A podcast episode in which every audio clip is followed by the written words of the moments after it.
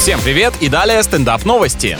В Китае студентка оделась в паленые брендовые вещи и целый месяц пользовалась бесплатными услугами для VIP-персон в отелях, ресторанах и аэропортах. Считаю, для такого персонажа премиальный сервис тоже должен быть фейковым с муляжами еды и декорациями комфортных апартаментов. По словам выпускницы Академии искусств, это не мошенничество, а творческий проект. Она изучала, можно ли благодаря перевоплощению добраться до излишних ресурсов, которые обычно получают и без того богатые люди. В итоге вышла очень эгоистичная реализация философии Робина Гуда.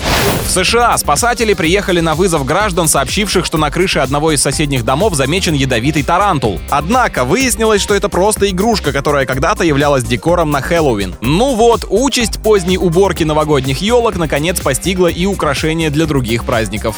С вами был Андрей Фролов. Больше новостей на energyfm.ru.